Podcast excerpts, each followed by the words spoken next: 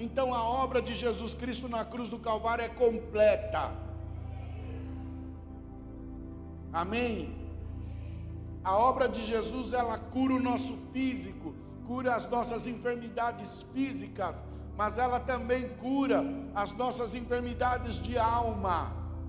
Sabe por quê, irmãos? Porque Jesus Cristo ele veio e resolveu o problema principal do ser humano. Qual é o problema principal do ser humano? É o pecado.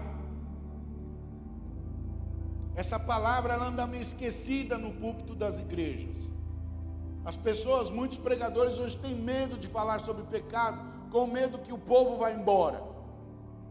Mas nós temos uma obrigação diante de Deus, como ministros, como servos do Senhor, e você que está aqui nos ouvindo, e você que nos acompanha pelas redes sociais e pelas plataformas digitais, eu quero dizer algo para você: que sem, sem a confissão de pecado, sem arrependimento, não tem salvação. Por isso que Jesus falou: se não vos arrependerdes, todos igualmente perecereis. Quando Jesus Cristo veio, ele resolveu o problema principal do homem, que foi o pecado, porque o pecado desajustou o homem. O pecado separou o homem de Deus, trouxe a morte espiritual. O pecado também trouxe problemas da alma do homem, trouxe enfermidades depressão, síndrome de pânico, medo, pavor, tantas outras enfermidades de alma, toques, transtorno obsessivo compulsivo. Tantas enfermidades, o pecado também trouxe problemas do homem para com o homem, entre o seu próximo, escravidão, opressão, miséria, roubo, corrupção. Tudo isso é consequência do pecado, irmãos. Mas Jesus Cristo veio para resolver o problema principal do homem, que é o pecado. Essa noite nós estamos aqui num congresso, irmãos, que não é. Talvez você veio aqui esperando um congresso onde você seria, sabe, é, eletrocutado espiritualmente, onde você sairia pulando, correndo, dançando. Amém, que isso aconteça, mas o alvo principal desse congresso, irmãos, dessa imersão em intercessão profética, dessa imersão na área profética, é que eu e você nós saiamos daqui parecidos com Jesus. Sabe, isso significa pregar o evangelho do reino, conforme está lá em Mateus capítulo 10. Pregar o evangelho do reino, curar enfermos, expulsar demônios, ressuscitar mortos e purificar leprosos.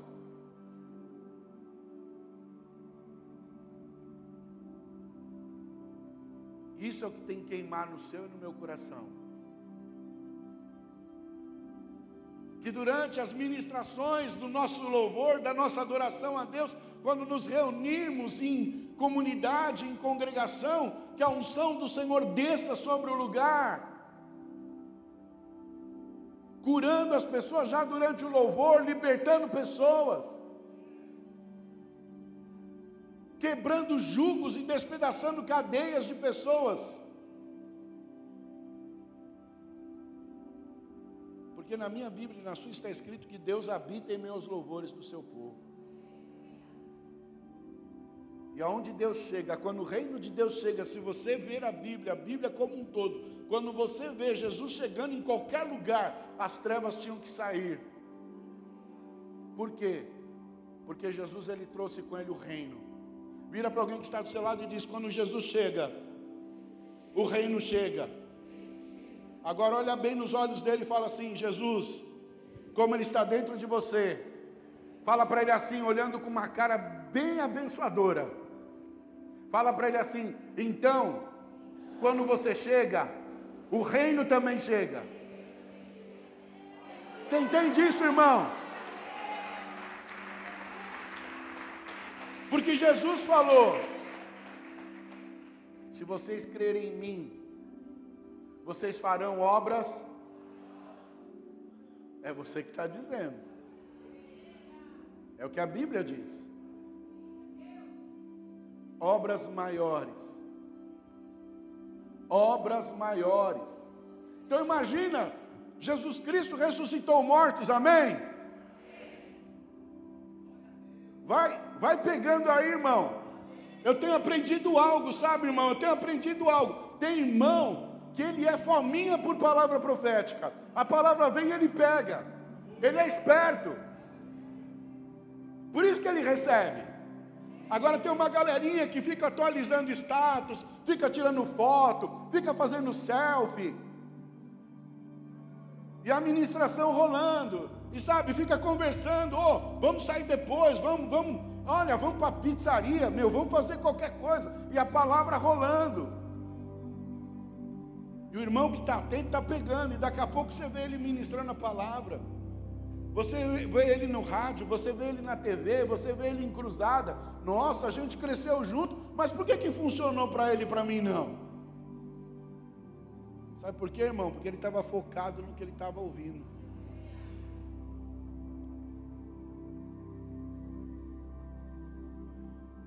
A nossa maior guerra espiritual, irmão, eu estou crendo que é se libertar disso aqui, viu? Como é difícil. Uma vez a gente fez um ato profético na igreja. Eu cheguei e desafiei a igreja e falei assim: Olha, se você quer experimentar o poder de Deus, se você quer experimentar a glória de Deus, você vai vir, você vai deixar o seu celular aqui no altar e você só vai pegar ele no final do culto.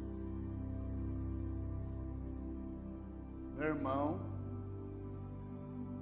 você já viu o capeta se manifestar? A mesma coisa, já viu o tribufu se manifestar?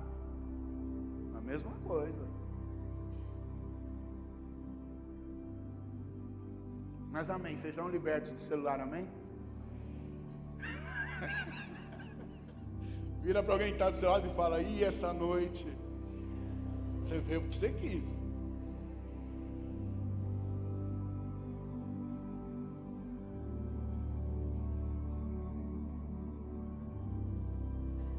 É muito interessante, irmãos, porque a palavra de Deus nos diz que Deus está procurando dois tipos de pessoas. Uma está lá em João 4, 24, que Deus é espírito, e importa que os seus, adores, os seus adoradores o adoram em espírito e em verdade. O que é adorar em espírito, irmão? Sabe o que é adorar em espírito? Ah, eu tenho, eu tenho vibrado com isso. Vocês que são ministros de louvor, vocês podem até saber muito mais do que eu, mas eu tenho aprendido algo em adorar a Deus em espírito. Sabe o que é? É quando eu saio dessa desse momento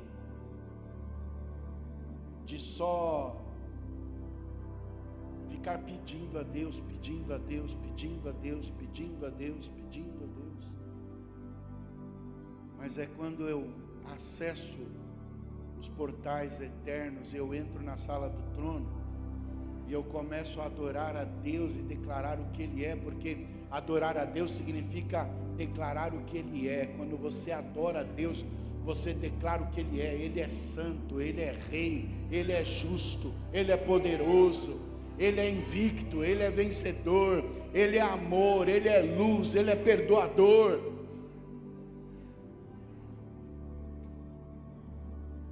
Quando você adora a Deus, você no começo é difícil, é uma guerra, você fica incomodado, você sabe, muitas coisas te distraem, é celular, é gente que chama, é criança que grita, sabe, é um monte de coisa, você tem vontade de ir no banheiro, você tem vontade de comer alguma coisa.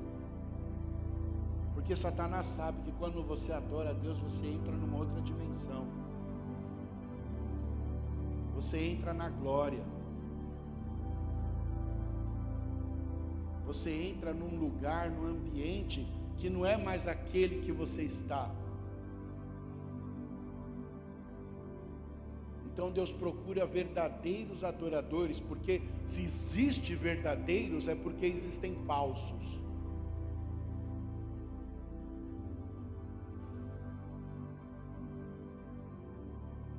Sabe o que é ser um falso adorador? É quando ele começa a pegar a glória da adoração e começa a trazer para ele. A síndrome de Lúcifer entrou dentro dele. Mas quando ele pega e começa a entregar a Deus, fala: Senhor, é teu. Eu sou um vaso, eu sou um instrumento. Eu devolvo ao Senhor. Eu devolvo ao Senhor. Eu devolvo ao Senhor. Isso é adoração. Mas Deus procura um outro tipo de gente. Está lá em Ezequiel 22, verso 30. Diz assim: Procurei alguém que construísse um muro, alguém que ficasse nos lugares onde as muralhas desmoronaram, e que defendesse a terra, a fim de que a minha ira não a destruísse, porém não encontrei ninguém. Deus está dizendo que Ele procurou na nação de Israel uma pessoa, uma pessoa que se colocasse na brecha, que restaurasse o muro, que tapasse as brechas do muro, para que a cidade não fosse destruída. Mas ele não encontrou ninguém. Isso é um intercessor. O intercessor é quem fecha as brechas do muro, é quem restaura muros. Durante esses dias você vai ouvir falar muito sobre mover profético, você ouvirá falar muito sobre intercessão, sobre níveis de intercessão. Mas eu quero começar dizendo algo para você, e quero que essa noite fique muito bem gravado nos nossos corações, irmãos que Deus é um Deus de processos. Vira para alguém que está do seu lado e fala: Deus é um Deus de processos. Não adianta, irmão, queimar etapa. Não adianta. Você não vai conseguir construir uma ponte igual na rodovia Imigrantes, igual as pontes que tem aqui no Guarujá, se você não aprender dois mais dois. Não adianta queimar etapa. Não adianta a gente querer pular o processo. Então Deus é um Deus de processos. E o que, que Deus fez? É muito interessante, irmãos, que Deus ele está restaurando todas as coisas. Essa foi a palavra do apóstolo Pedro quando ele diz que Deus restauraria todas as coisas. Deus é um Deus que traz restauração. Deixa-me te contar uma, uma ilustração. Quando eu era office boy, isso não existe mais. Hoje os motoboys, motoboys tomaram conta, mas na época que eu trabalhava numa empresa, eu era office boy. E eu lembro que eu andava de ônibus para lá e para cá, para São Paulo. Eu ia para vários lugares. E em São Paulo tem uma avenida muito famosa chamada 23 de Maio. É uma avenida muito importante. E quando eu passava nessa avenida 23 de Maio, do meu lado direito, quando eu estava indo, vindo do centro, indo em direção ao Parque do Ibirapuera, que é outra área conhecida de São Paulo, do meu lado direito havia uma comunidade, comunidade carente, muito grande. Muito grande aquela comunidade carente. Mas aí assumiu um prefeito em São Paulo chamado Jânio Quadros, e o que, que ele fez? Ele colocou alguns, ele tirou aquelas pessoas daquele lugar, construiu casas, construiu apartamentos e deu para aquelas pessoas que moravam naquela comunidade. E aí ele colocou alguns tapumes naquela, naquela comunidade. E passado um tempo, irmãos, Presta atenção, porque as coisas físicas elas revelam as espirituais, sabia? O que Deus está fazendo aqui no, no Guarujá, no momento, irmãos, não não nos é motivo de alegria, mas vai produzir um eterno peso de glória. Porque Deus está pondo a limpo as coisas, Deus está tirando toda a sujeira que está encoberta, para que a glória dele seja revelada. Isso é resposta de oração, isso é resposta de atos proféticos, isso é resposta de mapeamento espiritual.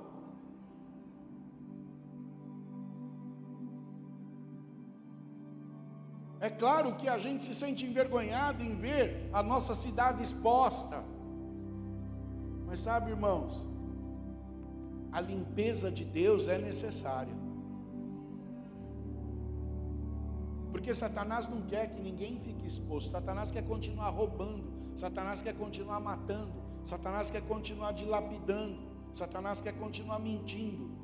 Mas quando alguém chega e tira essa tampa de podridão, Aí começa um processo de limpeza. E tem que continuar orando para que a coisa continue mais ainda.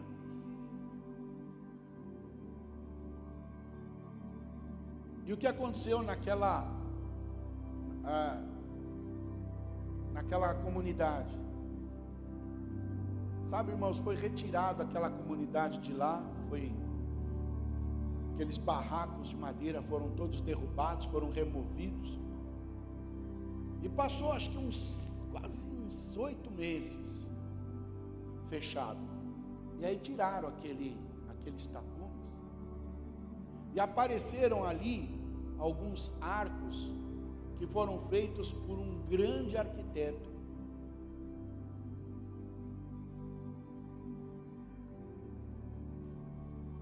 que, que isso me ensinou? Sabe, irmãos, me ensinou que muitas vezes Satanás enfeia as coisas.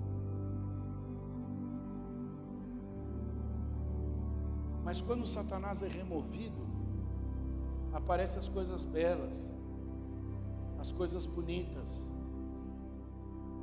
Ninguém sabia, poucas pessoas sabiam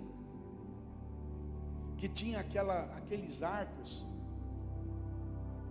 que foram elaborados por um dos maiores arquitetos da Europa.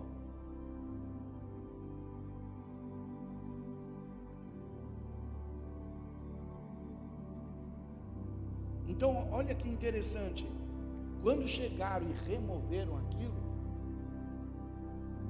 houve um outro processo chamado restauração. Você sabia? Tem alguém aqui que é engenheiro civil? Não temos nenhum engenheiro civil aqui? Tem alguém, tem algum empreiteiro aqui? Alguém que trabalha com obras? Irmão? O que, que é mais fácil? Construir do nada ou restaurar? Irmãos, é tão interessante isso, porque quando a gente tem que restaurar alguma coisa, a gente tem que estudar o negócio. A gente tem que estudar quem fez. A gente tem que estudar o material que foi usado. Não é só chegar lá e, e querer arrumar, não. A gente tem que conhecer o material que usou, o tijolo. A gente tem que saber o ferro que foi usado.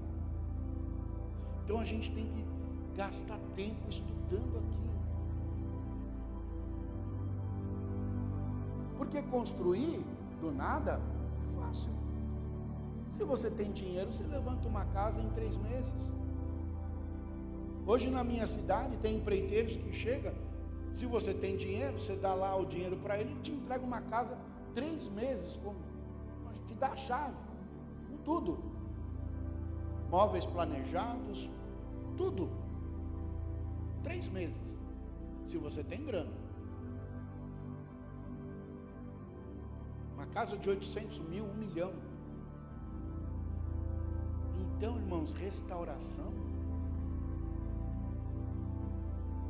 ela é muito mais trabalhosa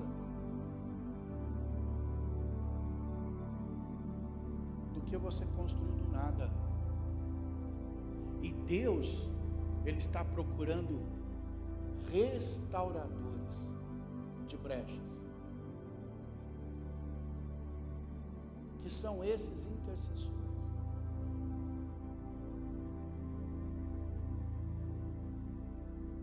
São homens e mulheres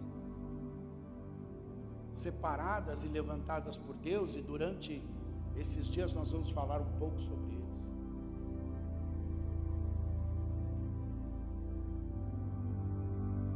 Então, esse Deus de processo, o que, Ele está fazendo? Ele está restaurando todas as coisas, Ele está alinhando a sua igreja. Olha que interessante, irmãos. Veio a pandemia, as igrejas fecharam. Eu ia para a minha igreja ministrar, era eu e uma câmera vazia. E um irmão do teclado e a minha família e a família dele. Não foi fácil, foram dois anos muito difíceis. Quem teve comércio aqui sofreu bastante. Teve comércios que fecharam as portas. Teve pessoas que perderam emprego. Conheci pastor que quando ele voltou para a igreja, a igreja não tinha mais ninguém. Ele foi trabalhar com Uber.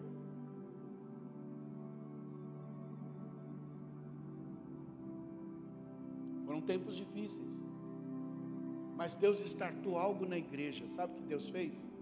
Deus começou a restaurar, um mover de intercessão, porque a igreja nunca orou tanto durante essa pandemia. Nós tínhamos ali um caderno, onde as pessoas colocavam o nome de pessoas, ou era no WhatsApp, ora por esse que está com Covid, ora por aquele que está entubado, ora por aquele que está com sintomas leves. Não foi assim? O que, que Deus fez? Deus começou a restaurar o que na igreja? Um mover de oração.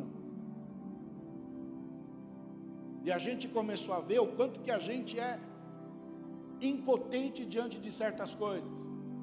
Porque durante um bom tempo nós nos julgávamos senhores absolutos de tudo. Principalmente aqueles que gostam dessa teologia coach, de que você pode, pode, pode, pode, pode, pode, pode, pode. Deus falou: "Ah, é, tá bom, vou mandar um negocinho que ninguém enxerga e vai, o mundo vai parar".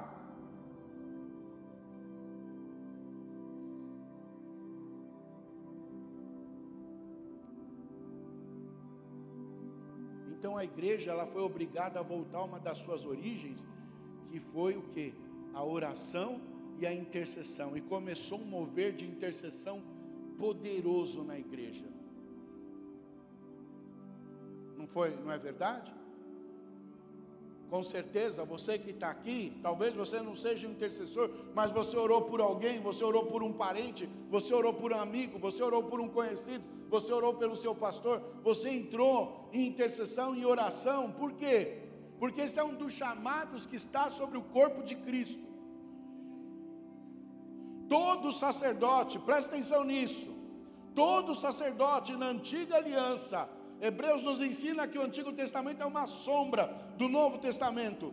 Todo o Antigo Testamento, nós vamos encontrar a figura do sacerdote duas funções. Ele intercedia, porque ele sacrificava ao Senhor em prol do povo. Aquele sacrifício era intercessão, e aí Deus vinha e perdoava o pecado da nação de Israel. Ou ele adorava a Deus. Então os sacerdotes, eles desempenhavam essa dupla função, eles eram intercessores e eles eram adoradores intercedia e adorava, intercedia e adorava, intercedia e adorava, intercedia e adorava. Essa era a função sacerdotal.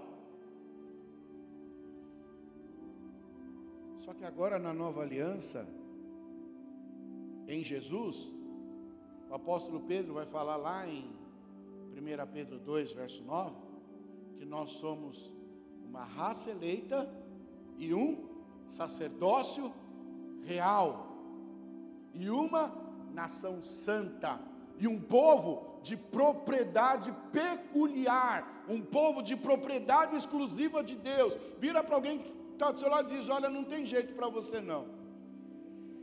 Você é de Jesus querendo ou não. Fala para ele: você pode fugir, mas a rede de Jesus vai te pegar. Não tem jeito, irmão, ninguém escapa de Jesus.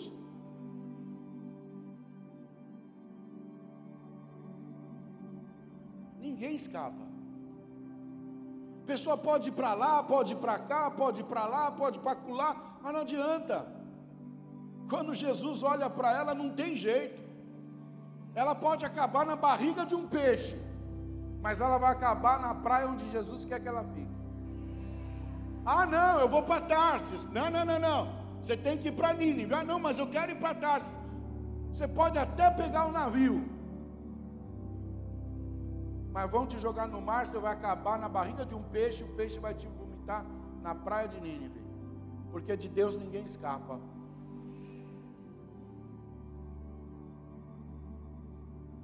Vira para alguém que está do seu lado e fala: Você é voto vencido. Fala para ele: ninguém ganha de Deus.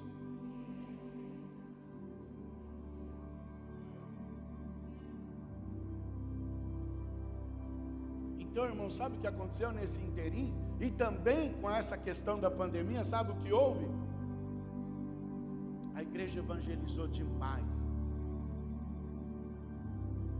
Porque a gente começou a ficar preocupado com os nossos irmãos, com os nossos parentes, com os nossos conhecidos, com os nossos chefes, e a gente começou a falar de Jesus, porque todos nós sentimos e percebemos que a morte estava muito perto. Então Deus desatou também uma unção de evangelização tão grande. É ou não é? Você começou a falar de Jesus para um monte de gente igrejas que nem sabem, irmãos, nós nunca imaginávamos que estaríamos ministrando para as nações. E aí, ó, um celularzinho, uma rede de Wi-Fi. Esse culto está no mundo agora. Quem que se alguém tiver lá em Angola, um primo do pastor Nizuzi lá em Angola,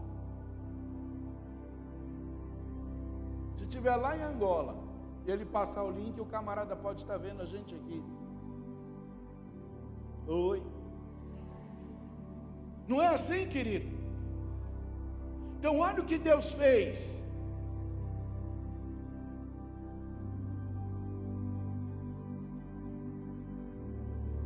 É muito interessante porque quando a gente começa a falar dessas coisas, eu não sei quanto a você, mas me vem um monte de exemplos na cabeça. Vários. Como Deus é um Deus de restauração, Deus começou a restaurar algumas coisas na igreja dele que, com o passar do tempo, a igreja foi esquecendo. Está lá em Efésios 4,11. Se você abre lá sua Bíblia em Efésios 4,11, você vai ver escrito que ali Deus levantou alguns para apóstolos, profetas, pastores, evangelistas e mestres.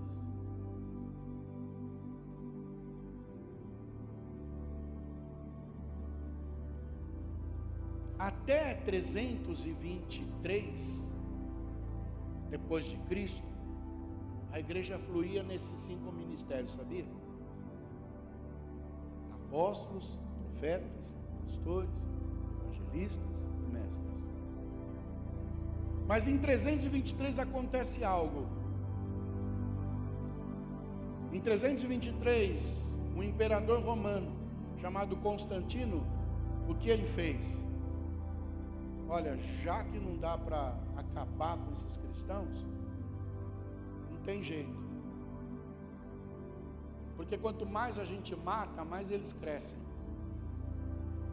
Quanto mais a gente persegue, mais eles crescem. Sabe onde está a maior igreja do mundo hoje? Nos subterrâneos da China, sabia?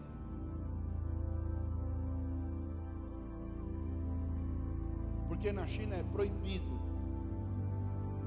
falar de Jesus. Quem fala de Jesus passa fome. Quem fala de Jesus não recebe. Não recebe nada do governo. Quem fala de Jesus perde emprego. Quem fala de Jesus é preso. Quem professa Jesus como Senhor vai para a cadeia.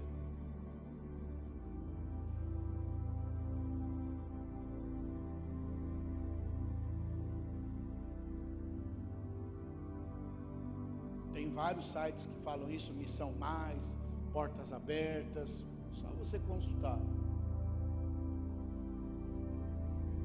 É só você consultar.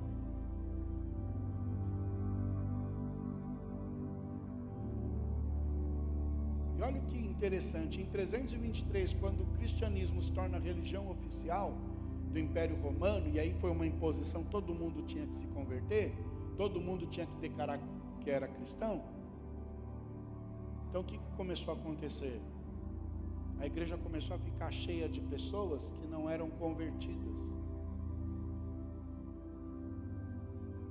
E aí aconteceu algo, a mesma coisa que aconteceu no Brasil quando vieram os índios, quando os portugueses escravizaram os índios e depois escravizaram os africanos. E obrigaram eles a se converter, o que, que eles fizeram? Eles mudaram os nomes das suas divindades. Yansan, por exemplo, começou a ser, chamada de Santa Bárbara. Algum guerreiro começou a ser chamado de São Jorge.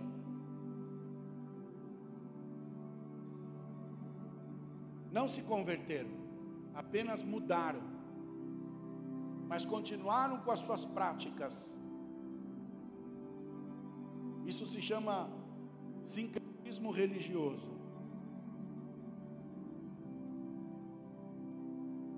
E a igreja ela começou a se desviar do caminho que Deus havia traçado para ela. Porque começaram a ocupar cargos de liderança na igreja, pessoas que não tinham compromisso com o reino de Deus, que nem convertidos eram. Foi um período muito ruim para a igreja. Mas em 1516, Deus levanta três homens, vários homens, mas três homens são levantados por Deus: um chamado Martinho Lutero, outro chamado João Calvino e outro chamado Zuílio. Esses três homens, o que, que eles fizeram? Eles declararam a reforma protestante. O que, que foi a reforma protestante? Sabe, a volta às Escrituras, a salvação somente em Cristo, somente a graça. E aí a figura do sacerdote da época, que era o intermediário entre Deus e os homens, eles começam a declarar: não, Jesus Cristo é o nosso intermediário, Jesus Cristo é aquele que intercede por nós, Jesus Cristo é aquele que advoga a nossa causa, então restaura-se o ofício pastoral.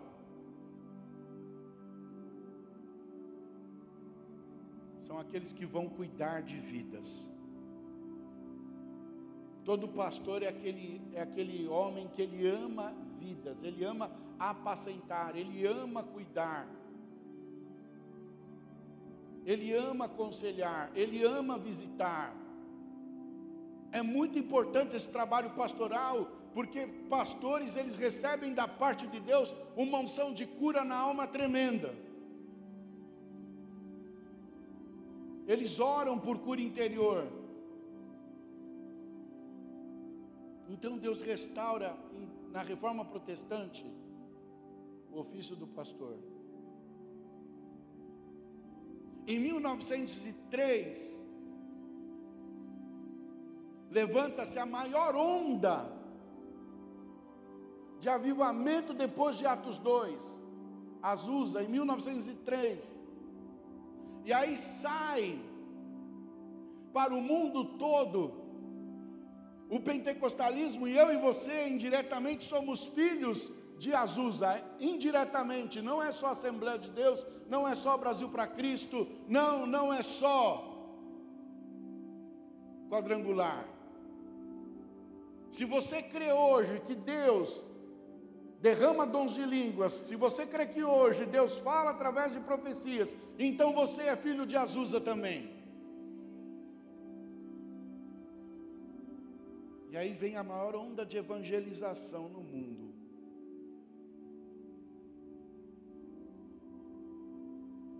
Aí levanta-se o evangelista. Mas Deus tem um processo.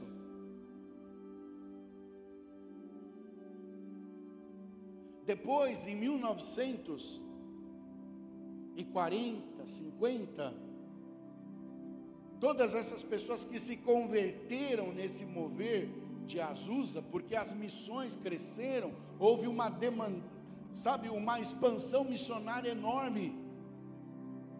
Você sabe como que a Assembleia de Deus veio parar no Brasil, irmãos?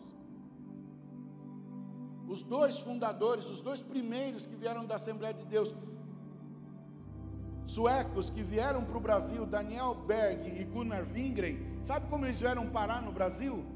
Eles estavam numa reunião de oração e ali Deus usou alguém, alguém falou: vocês têm que ir para o Brasil. E eles vieram para o Brasil, eles obedeceram o chamado. E vieram esses dois missionários. E estabeleceram a Assembleia de Deus no Brasil. O maior ramo evangélico do país, Assembleia de Deus.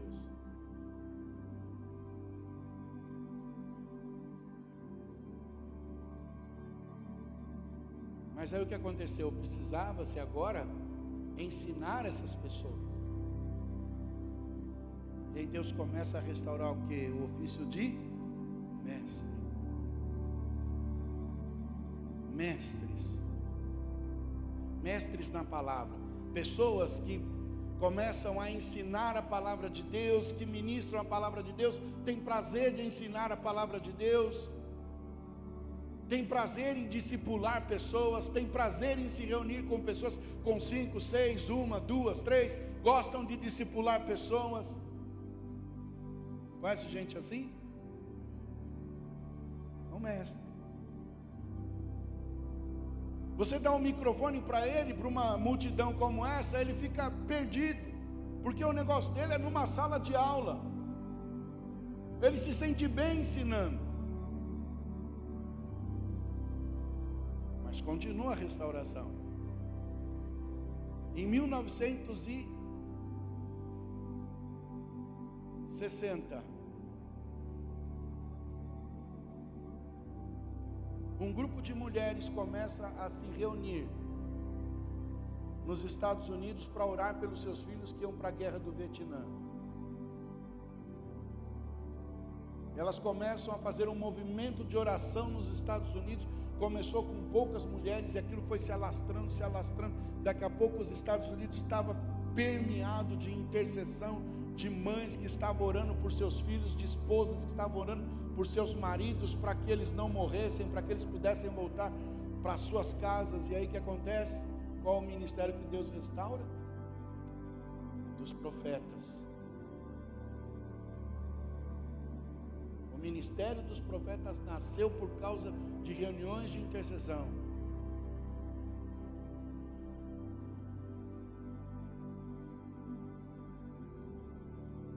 Irmãos, a intercessão ela é tão poderosa que teve um grupo de mulheres no Brasil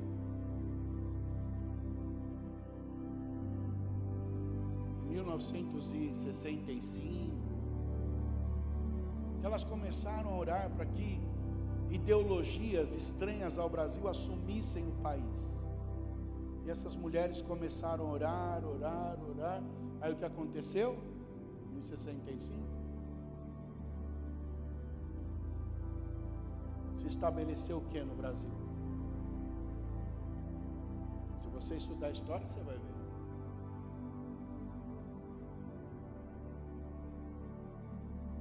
Porque um grupo de mulheres começou a se reunir falaram: Nós não queremos,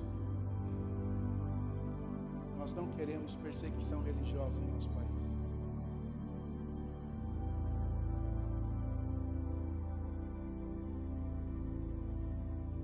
Isso está lá no livro Possuindo as Portas dos Seus Inimigos, de Cindy Jacobs, que é uma grande intercessora.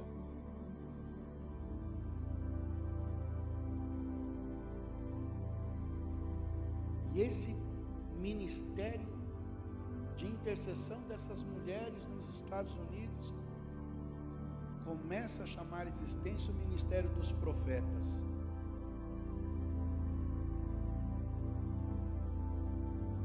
E aí surgem os profetas.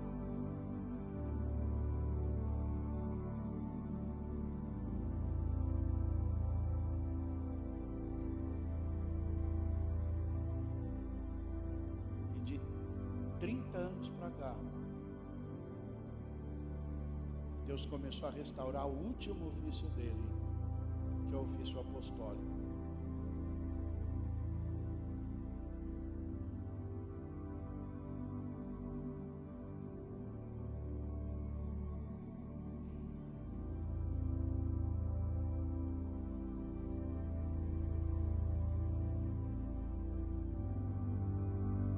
Deus quer levar a sua igreja a entender que ela tem uma chamada profética e apostólica, porque profetas preparam o caminho para a chegada do rei, como João Batista disse: preparai o caminho do Senhor.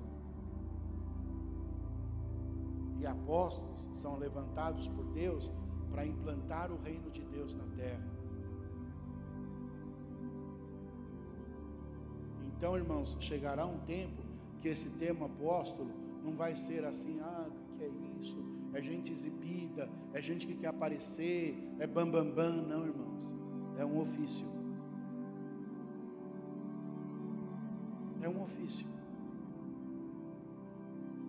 Assim como tem o ofício do pastor, assim como tem o ofício do evangelista, assim como tem o ofício do mestre, assim como tem o ofício do profeta, assim tem o ofício do apóstolo.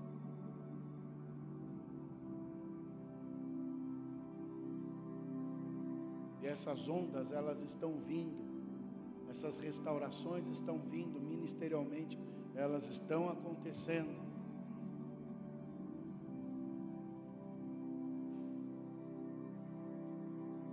Então, hoje, nós que estamos aqui, nós estamos nessa última restauração, que é a restauração do ofício apostólico, que é aquela que vai ser levantada por Deus para implantar o reino de Deus na terra.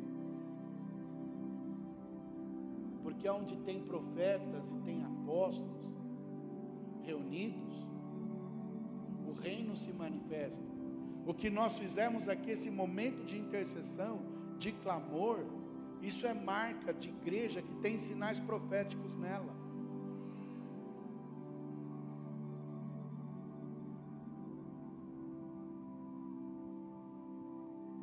Deus está pondo em ordem a sua casa.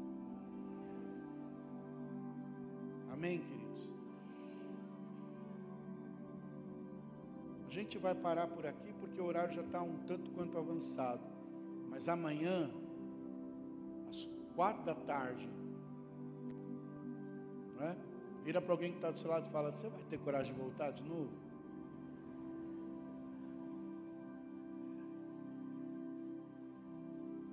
Porque amanhã, à tarde, nós vamos falar muito sobre o ministério profético.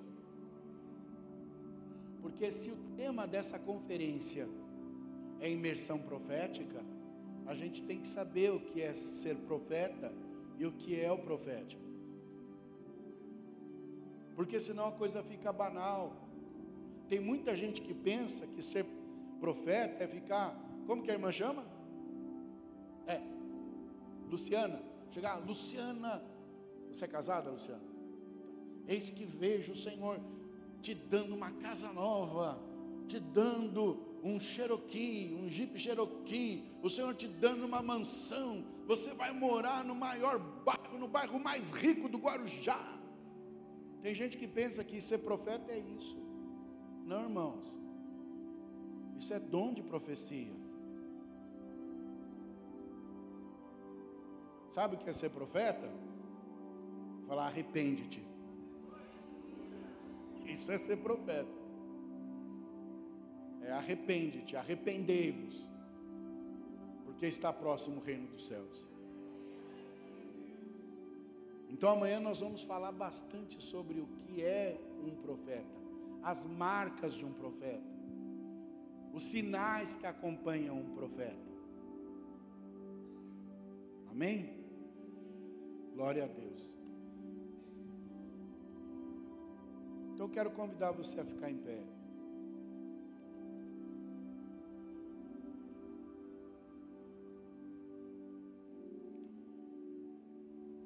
Quando a Bíblia diz, não é? Lá no livro de Amós, quando a trombeta é soada, não é? Quando a trombeta é soada, não haverá pavor na cidade. Tocar-se-á trombeta na cidade sem que ninguém se estremeça.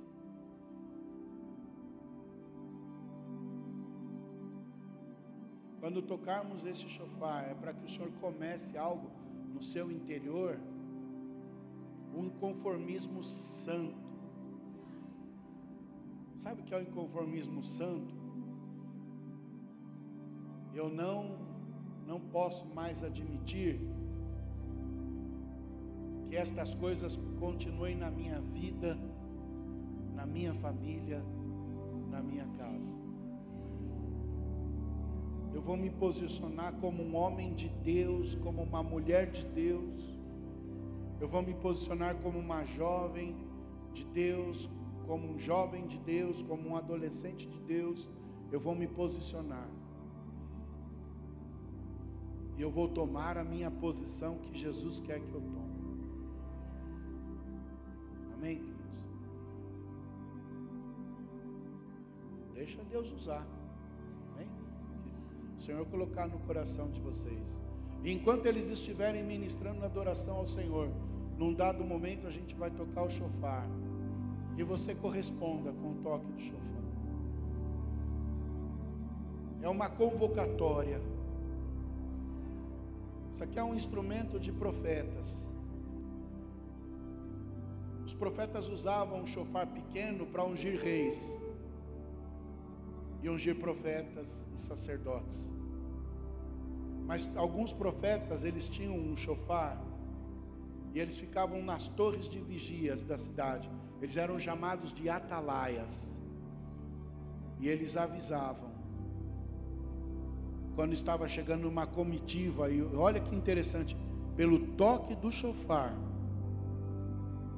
a cidade sabia se aquela comitiva vinha em paz ou era um exército de guerra, ou eram os guerreiros que vinham para tentar conquistar a cidade.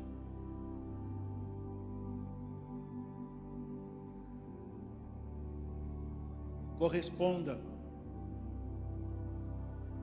Se você quiser se ajoelhar, se ajoelhe. Se você quiser vir ao altar, venha no altar.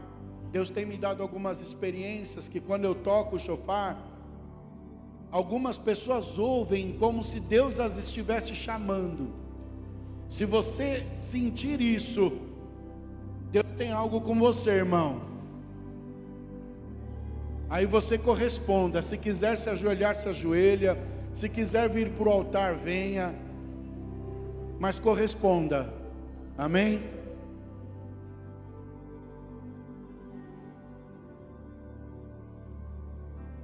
Vai colocando a sua vida diante de Deus enquanto eles vão cantando.